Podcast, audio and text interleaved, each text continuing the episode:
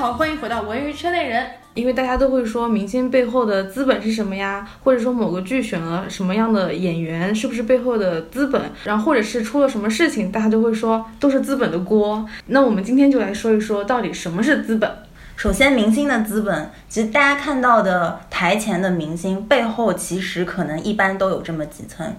明星背后可能会有他的个人工作室或者经纪公司，是的，这是第一层。嗯，再上面一层，他的经纪公司就会有股东，或者他自己也可能是个人工作室的股东，但可能还会有一些其他的股东。对，然后这些股东再往上一层，可能有母公司或者 LP，LP 就是出钱的爸爸，或者是一些幕后的大佬。这些大佬往往是代持的，嗯，代持的意思就是找另外一个人帮他持有他的股份，这样你就搜不到他本人啊。这个搜这个概念，我们待会儿就是可以展开说说。然后在这个里面，一般其实哪怕是明星自己开的公司，有时候明星都只是一个吉祥物的存在，工具人，对，或者说出资了一些些钱，但他其实并不管事情。嗯，因为更多的明星他可能自己想要去当艺术家的状态，他就是属于把整个商业化啊，或者说其他的业务都会给一个操盘者去做。然后像这种 LP 或者幕后大佬呢，他可能是红，也有可能是就是说呃比较正规正经的一些部门的朋友们。嗯，对，所以大部分的明星其实就是最台前的打工人，是的，跟我们是不是也没有什么差别？但他赚的多。呃，但他赚的多，对，呃，但他也主要帮别人赚钱。是的，嗯，然后很多的明星，大家如果关注娱乐圈，可能自己做到有一定呃热度之后，就会想自己成立个人工作室啊，这个大家 case 屡见不鲜，对吧？跟前经纪公司打官司之类。呃，有了自己的工作室之后，一般自己就会是股东了，但这个时候你也很难称得上说自己就是资本了。这个时候一般只能说艺人会拥有一些的自由度，在一些选择通告和一些曝光上，包括一些公关口的一些舆论上，他都会有自己的自由度的选择，嗯但他并不能称得上是资本嗯本身。包括一些明星现在可能想在节目里挂一个其他职位的名字啊，就是这个谈判上就有很多自由度。是的，然后跟个人工作室平行的，可能还有经纪公司。对嗯，经纪公司，我们也觉得它可以说资本，也可以说不是资本，它有点模糊态。是的因为经纪公司它时假时乙，可假可乙。主要还是看这个经纪公司它的股东组成，以及说它这个经纪公司的一个大小吧，还是会看它背后的人是谁，它才能算说你是不是资本。但是大部分经纪公司呢，其实就是我去工商注册一下，我下面有艺人，我可以开始跑业务，我就可以从某种层面上来说我是经纪公司了。是的，大家往往说什么很多经纪公司都很难给下面的明星拉到资源啊什么，嗯其实可能啊，就是他背后的这个资本关系不是很强，或者什么是这。关于国内的经纪公司具体的对比分析拆解，请大家期待如玄之后有一期就是全网独家以。前没有《文娱圈的人》这个节目的时候，像我就只能自己做一些 desk research，然后去把这些东西给大家拆分分析起来。嗯，那我们刚刚讲到最台前的明星背后的第一层可能是个人工作室或者经纪公司嘛。嗯，那个人工作室跟经纪公司，我们都觉得很难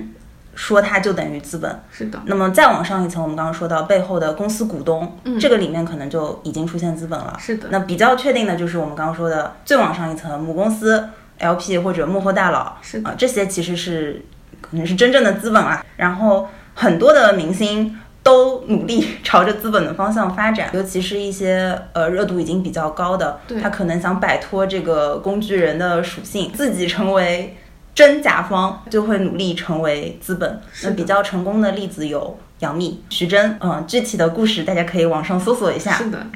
像他们这种就是属于呃资历比较多，然后早年也有很多积累，那在资金方面也有一定的就是程度之后，他是属于我完全不需要再去靠说维持热度，我可以自己成为一种资方，为自己铺设一些道路啊，或者做我想做的事情，那就可以成为算说是资本了。然后大家经常说，呃，有一些什么资本去捧一些明星，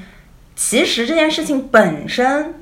是一个很符合商业逻辑的事情，因为比如说我是一个 LP。我投的一个经纪公司下面有一个艺人，然后我可能又会参与一个影视剧项目，那很自然而然的我会希望跟我有关系的我旗下的这个艺人来演，对。因为比较好谈，对，而且性价比又比较高，是的，然后肥水不流外人田嘛，对。它会有一个正向循环。对，所以其实这件事情本身是符合商业逻辑的，但是呢，可能就是在文娱圈里面，大家就是比如说这个小说改成剧了，大家就觉得这个人跟我想象中的这个原型角色根本不符合，然后你强行让他来演，特别是如果这个资方在这个影视作品里面，他的占比比较大，他甚至就是会给自己家艺人一番的位置，那这个也是可以理解的。我一定会让我自己的儿子女儿在最好的位置上。所以反过来说。因为有一些大的资方，他们手上有一些影视剧的资源，嗯，然后明星又非常依赖这些影视剧的资源来提升自己的咖位，保持自己的热度，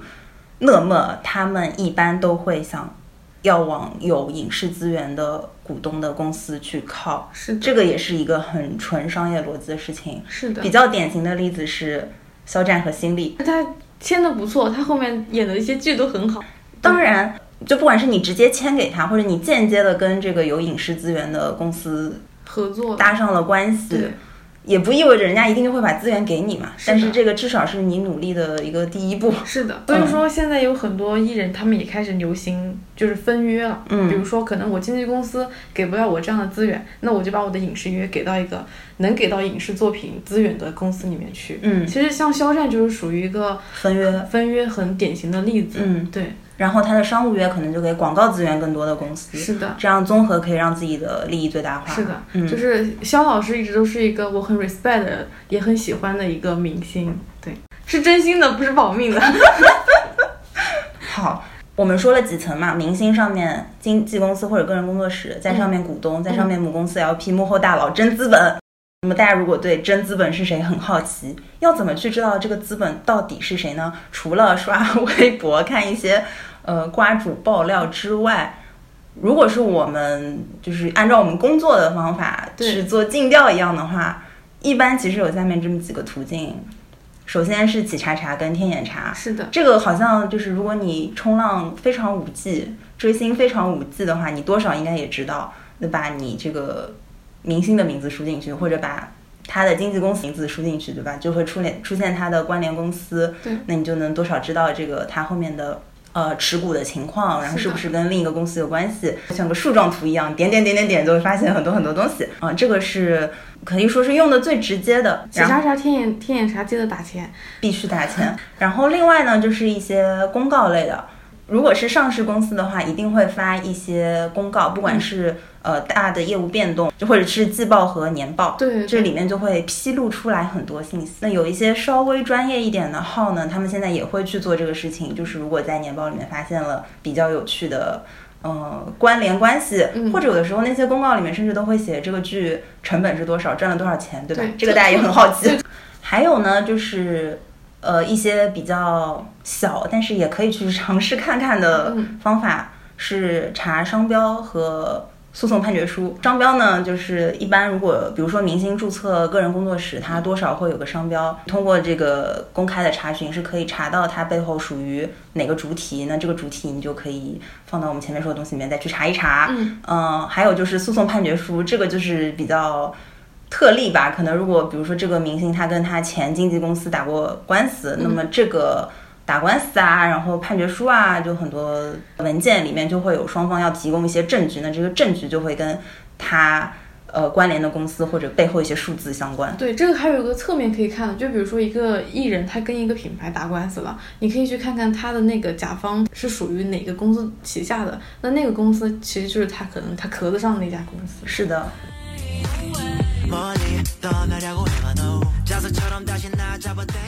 那这边我们来举个例子好了，比如说大家都很熟悉的乐华，它在今年初港股上市嘛，那么它在上市之前。呃，就一定会有我们刚刚提到的像招股书，那这个招股书里一定就包括呃乐华现在有的股东是哪一些人。那我们要怎么去找到这个信息呢？如果是我自己，大概会是这么一个流程：首先，我们打开一个搜索引擎，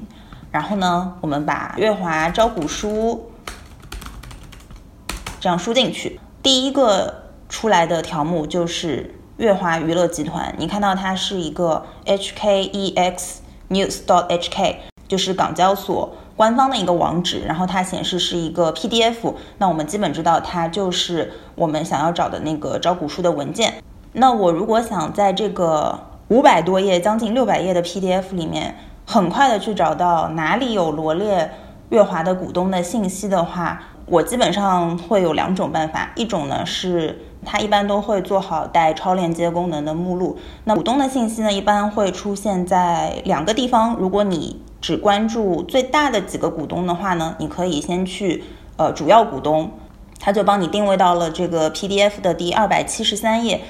那主要股东这一页从上到下，我们就看到了。第一个杜女士，呃，她占比百分之五十点一八，然后下面呢又写了一个孙先生，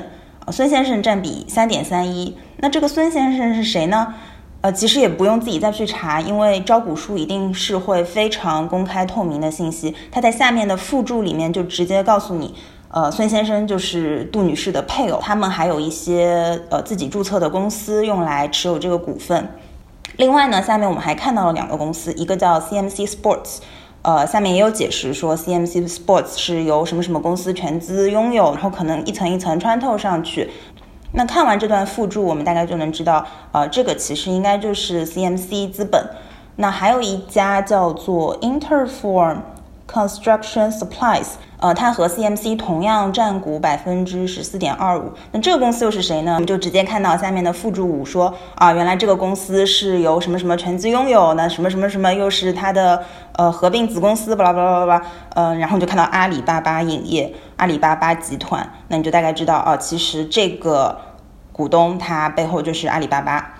那我们刚说，如果你关注最大的几个主要股东的话，可以在目录里面呃直接点主要股东这一栏。那如果你想看最完整详细的公司股权架构的话呢，呃，其实是要回到上面有一栏叫做历史重组与公司架构，那我们就点它。那它前面会有很多的文本去介绍它所说的这个公司历史，然后一些呃股东的变动等等。那我们往下滑，往下滑，往下滑，在这个 PDF 的第一百三十六页，我们看到了一个横过来的股权架构图，超级完整清晰。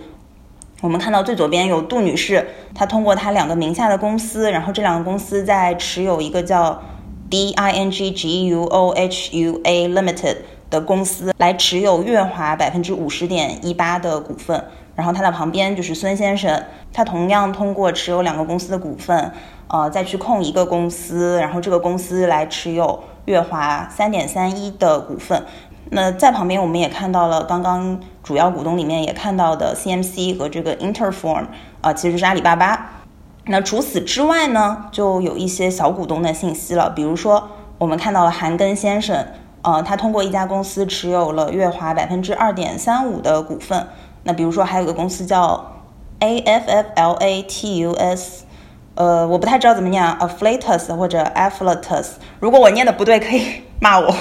呃，就是这个公司，那这个公司你又会好奇它是谁，对不对？它占有了大概四点七四。那我们就和刚刚一样，其实直接往下看附注就能知道。啊，在这个附注四里面，他说这个是量子跃动的离岸联属公司。那这个公司其实就是字节跳动旗下，那也就是说字节也是月华背后的股东之一。那另外再往右边继续看呢，还会有一些呃个人持股或者说是香港的信托等等等等的，呃都可以用同样的方法去看。那总结一下刚刚说的这个例子，比较快速的方法就是打开这个招股书，在左边呃可以超链接的目录里面去找两个目录，一个是历史重组与公司架构，这个是。最最完整清晰的股权架构图，呃，或者如果你只关注主要股东的话，可以去点主要股东那一栏。那所以梳理一下，我们基本上可以知道，呃，整个月华公司的股东情况。那这里比较有意思的一个点呢，是因为在月华上市的时候有一个。曝光量挺大的新闻，就是王一博也作为股东出席了这个港交所的仪式，然后戴了那个围巾啊、敲钟啊什么之类的。但是呢，我们在这个股东架构的图里面，其实并没有看到王一博的名字，所以一般来说呢，是猜测是呃王一博也是通过其他的个人或者公司帮他代持了呃一部分的股份，然后这个股份应该也不会特别高，应该也是在个位数。左右，呃，这个是一个推测。还还有一个大家会比较感兴趣的和这个资本之间的关系相关的，也同样可以在这个招股书里去找到的，呃，就叫做关联交易。那我们还是同样去点这个关联交易，看到了是在这个文档的第二百五十八页。呃，关联人士有一个叫做尼斯未来，它显示是跟杜华自己的兄弟相关的。另外一个呢，就是优酷信息技术北京有限公司，啊、这个大家就非常熟悉了，因为优酷是属于阿里巴巴的。刚刚说到阿里巴巴是乐华后面的一个主要的股东，那么阿里巴巴。旗下的优酷在和乐华进行一些业务合作，就涉及关联交易，呃，这个是在上市之前必须要披露出来的。那我们就可以去看这个关联交易里面，优酷这些年一共给乐华付了多少钱，他们的业务合作的规模大概是多少，我们就可以找到这个数字。数字显示说，二零一九、二零二零和二零二一三个自然年年度呢，优酷分别向乐华支付了费用十一点八百万元、四十五点五百万元和六十二点三百万元，这里都是人民币啊。那么加起来三年就是差不多一点二亿元人民币。那也就是说，乐华这三年从优酷一共赚了一点二亿元。嗯，以上就是我们刚刚说的一个非常简单的，通过一个上市招股书公开的信息去找到呃这家公司背后的股东。股东分别占了多少股份，然后股东之间有没有一些关联交易或者其他的关系，呃，一个非常简单的流程。另外呢，就是这个招股书里面其实会透露出来非常非常多的信息，包括但不限于乐华现在有哪一些业务板块，然后这些业务板块分别能给他赚多少钱。呃，大家最耳熟能详的乐华旗下有哪一些艺人，这些艺人分别能给他赚多少钱。呃，这些艺人还跟乐华签了多少年的约？还有比如说，因为他要向公开市场的投资者去介绍他的业务，他就会详细的去说，呃，训练生培训这件事情是怎么做的，呃，训练生的经纪业务这个事情是怎么做的，他都有很详细的介绍。我们在这一期里就不详细的去看和聊给大家听了。如果大家感兴趣的话，呃，可以去搜这个招股书，然后当成一个呃睡前阅读。来研究一下。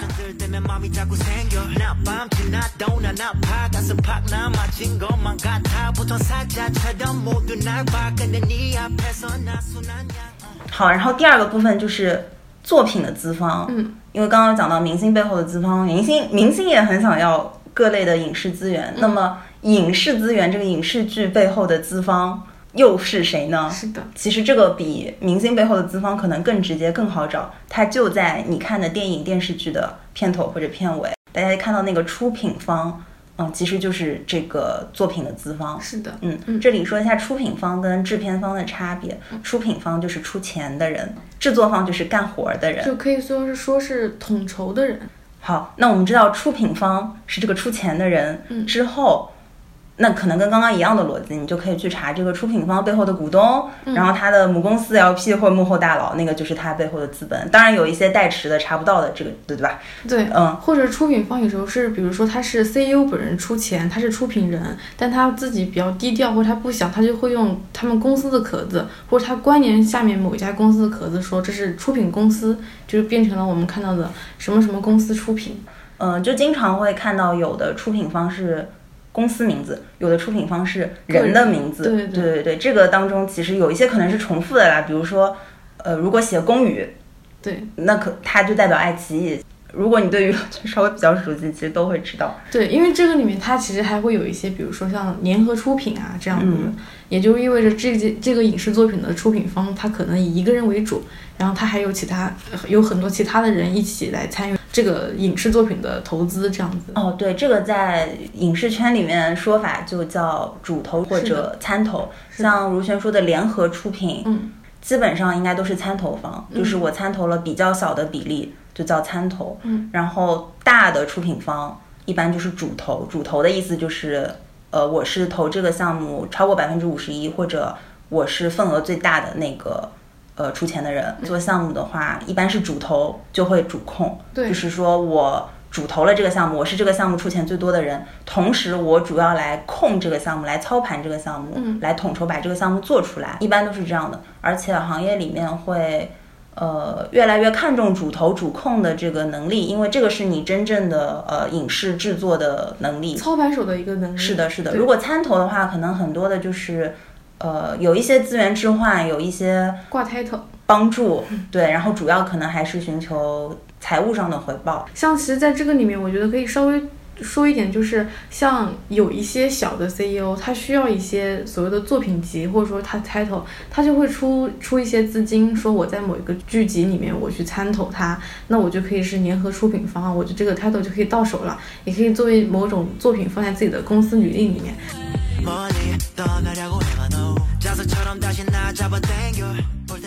那在影视这边，我们也可以来举一个例子，就拿《战狼二》来举例好了。那我要怎么找到这一部电影背后有哪一些出品公司，也就是我们刚刚说的背后的资本方？呃，然后这些公司他们背后又有什么股东啊？其实也是一个很简单的流程。如果要看一个电影的出品方有哪些的话，我一般会用猫眼专业版，呃，上面的信息会比较全而且准确。有的时候百度百科也有，但嗯，不是经常特别全。那我们就打开这个猫眼专业版的 APP，在左上角有搜索的地方，那我们就搜索《战狼二》。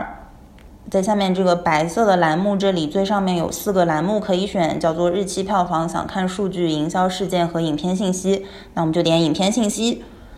上面出来了演职人员、参与公司、影片简介、物料等等的。那我们就点这个参与公司，啊，里面就一下子非常清楚显示《战狼二》出品的公司有六家，联合出品的公司有八家。那出品的这个公司里面有北京登峰国际文化传播有限公司、捷成世纪、春秋时代、潮风、橙子印象，还有一个霍尔果斯登峰国际文化。那一般列在第一个的就是最大出品方嘛。我们大概也知道这个公司应该是跟吴京相关的，但我们作为研究就去查一查嘛。那我们打开企查查，看到啊、这个公司法人虽然不是吴京，但是下面呃这个实际受益人百分之九十是属于吴京。那其实这个公司你就默认可以大概等于吴京。然后捷成世纪跟春秋时代是呃业内比较大的影视公司，比如说捷成世纪之前除了投过《战狼二》，他还投了《红海行动》《羞羞的铁拳》一一出好戏，他还投过一些电视剧，比如说《罚罪》《王牌部队》《爱上特种兵》啊，你或多或少就能感觉到他是就是跟某一类题材是有一些相关的。那下面还有一个公司叫做橙子印象，这个公司如果大家冲浪五季的话，其实应该也就知道了，它是跟邓超比较相关的。感觉我在向跟大家安利猫眼专业版 APP，但如果你对这个呃行业或者说对哪些作品后面有哪些投资方这件事情天然的就是比较感兴趣的话，那下这个 APP 当然是很好玩的。那在这里我们给大家布置一个课后小作业，如果你有兴趣可以尝试看看。呃，今年暑期档非常火的一部国产电影叫《消失的她》，大家都知道这个电影跟陈思诚很有关系。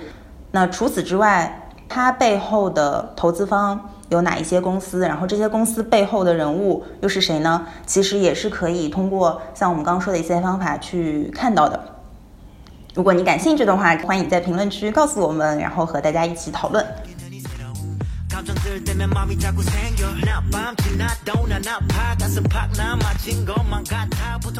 最后我们想讲一讲我们对打引号文娱圈资本这个概念的一些看法。嗯。首先，资本本身它不是一个负面概念，它是一个中立的概念。发现哪种东西能够赚到钱，大家就去逐利，这个是一个人性，是很正常的。的而且社会经济的发展其实都非常依靠很多的商人去做这种逐利的行为，是来带动。嗯，所以要赚钱这件事情本身没有毛病，而且每个行业其实都是这样。嗯你做的任何工作、任何行业，其实大家都是在逐利。那只不过是因为文娱圈有明星、有八卦谈资，它曝光量非常大，所以会让大家对这个的关注跟谈资会更加多。但是呢，为什么打引号资本、文娱圈资本，大家会对它稍微有一点负面的印象？嗯，或者现在说到这个词，大家都甚至有点敌对的这个这个意心态对，哦，我特别喜欢前不久那个 CMC 华人文化资本董事张琳他在一个论坛上讲的一个话，当时主持人提问的问题是为什么文娱圈不好投？嗯就是说投资很难做，嗯或者说做的表现很难评估，或嗯就是不太好吧。然后这个张琳老师他就说，呃，是因为很多的投资人，特别是 VC 的，嗯他们可能是金融出身，或者找金融出身的人帮他打工，对，然后都会去计算那个 ROI，计算那个回报的数字。嗯这个就是一个传统的资本投资的逻辑。嗯但是文娱圈它是有特性的，就是文娱圈是一个相对脆弱的体系，所以你过度去讲求那个回报数字的时候，会破坏很多文娱圈做内容这种长期主义的坚持。那这种带来的后果，可能就是我们 C 端用户消费者在为这个东西买单。那这个说大白话一点，其实就是，呃，因为资本逐利的这个行为，它侧面带来了一些不太好的影响，比如说我强捧，啊，比如说强捧一个明星，比如说我不是非常认真的去搞一个作品的质量，而是我只要去追求它的热度的数据。是那这个数据背后就有很多的做法，就是大家说的流量啊、营销啊这些词，对吧？现在都有一点这种呃负面的含义。还有呢，就是像刚刚张琳老师说的，这个呃文娱是一个相对脆弱的体系。我觉得还有一个方面是因为文娱这个行业还有一个巨大的特殊性是，它承载了一定的社会意义。因为内容行业它对大众承担了一定意义上的审美教育，所以说一些这种不好的风气，确实可能会对一些心智不是很成熟的人会造成一定的影响。是的，所以说其实当初呃，我从在韩国做经纪公司跳回到国内来了解资本方，甚至自己去从事资本这个行业的一个点就是，呃，我当时看到的一个一个现状就是，我觉得有的朋友他做投资很厉害，但是他涉及到的行业，但是文娱赛道，他好像他就不懂业务了。是，但是在业务上的朋友呢，他可能常年在自己的岗位上，他在他对他的业务很熟悉，但他一旦上升到宏观，他上升到一些呃框架、资本战略，或者说整个对周期的推测、对未来推测，他就没有那么多的想法了。所以在这个中间，我就觉得是需要人的，它是有点断层的。对，就是像如轩说的，兼顾投资的专业性和对文娱内容的真正的理解。对，嗯，就是你需要这个人又感性、懂嗯浪漫，他同时又需要理性、懂懂战略、懂数字，嗯这样子。而且对内容的理解真的是一个很有深度的东西。是，就不仅包括你懂这个内容质量本身，你要懂用户，你要懂社会心态，它里面有很多社会学、心理学很很广泛的。所以说，哎，我突然就回到了我们为什么想做这个节目本身的原因，有一些重合了，就是我们希望在国内能够出现的文娱圈的好的资本，对，也是我们在努力想要做的，就是说，呃，这个资本它要真的能够去投出来好的内容，就是我们希望能够出现真正对文娱行业有热忱，你真的很热爱这些内容的、懂内容的好的投资人。对，其实从我的角度上来说，我会觉得文娱其实是个很好的行业，嗯，它这里面能承载的，不管是历史底蕴，还是国际底蕴，还是文化底蕴，它太多了。然后它的发展呢，是需是一定需要资本的推波助澜的，嗯，因为做任何事情都要花钱，对，而且有一些。呃，可能的量化的数字是最好的一个反馈反响。那对于资本来说，我从商业的角度上来讲，那我就是需要一些变现，我需要一些可观的数字。那其实这个东西，从文娱的世界上来讲，它也是很好去反馈的。就是说实话，文娱是挺好赚钱的。你要说数字反馈的话，但是只是说中间断档了，没有人能真心实意的说我去一一边推着这个。呃，行业的进程，一边我又真的能把一些好的数字给量化到金融世界的人去看。是的，就是刚刚说如轩说的这个断层嘛，我们就希望把这个 gap build 起来。是的，对，嗯，然后最后我想说，如果现在大家觉得这个所谓的资本有一些不好的影响，我们作为普通消费者，我们能做的是什么？谁能够去跟这些东西对抗？这个词是不是有点太强了？我觉得，其实说白了就是民选，对，嗯，就是你真心实意的给做出好的产品、好的作品的公司付费，嗯。让他赚钱，让他去做更多好的产品，让别的公司看到做出好产品的公司赚钱了，那么别的公司也会往这个方向去努力。对，嗯，因为资本就是哪里有热度，我就往哪里跑。是，而且之前有一个故事，嗯，我觉得叫可以说成是一个叙事，嗯，其实就是前几年的选秀节目，是的，大家看到第一名，嗯，不是资本捧出来的人，而是真的民选，大家靠一票一票投出来的人对，的那种你参与其中的强烈的成就感，嗯，嗯，这个其实就是我们希望能够在整个文娱行业里面是能够看到的。对，就是这样子可以有一个正向循环。是的，就资资本发现商机，拿钱来帮助你，然后你拿这个钱有更好的作品出来，嗯然后这个作品又可以辐射到更多的 C 端用户，然后于是这样就正向循环起来。是的，当然这件事情非常非常难，因为当中参与者实在是太多了。对，每个人都有自己的想法。对，那可在国内你还有一些别的影响，对或者束缚，是的，对，但努力，对，还是会走出这一步的啦。嗯，因为其实从大的趋势来说，呃，文娱一定是要往往上走的，嗯并且文娱一定是要往外走的。嗯所以它就是一个方向正确的事情。好，所以希望有一天，